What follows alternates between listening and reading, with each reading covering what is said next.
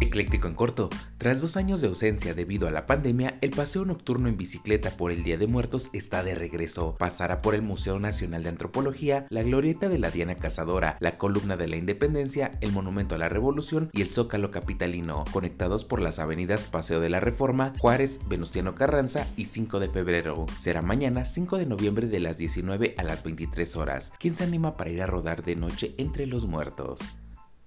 Por si te lo perdiste, el 22 de octubre se realizó el desfile de alebrijes monumentales y se instalaron en reforma, pero si aún quieres verlos, estarán hasta el siguiente 6 de noviembre muy cerca del Ángel de la Independencia. Así podrás visitar y tomarte fotos con las 160 figuras fantásticas que participaron en el recorrido y fueron creadas por artesanos de varios estados. Vaya, vaya, sí quedan ganas de ir.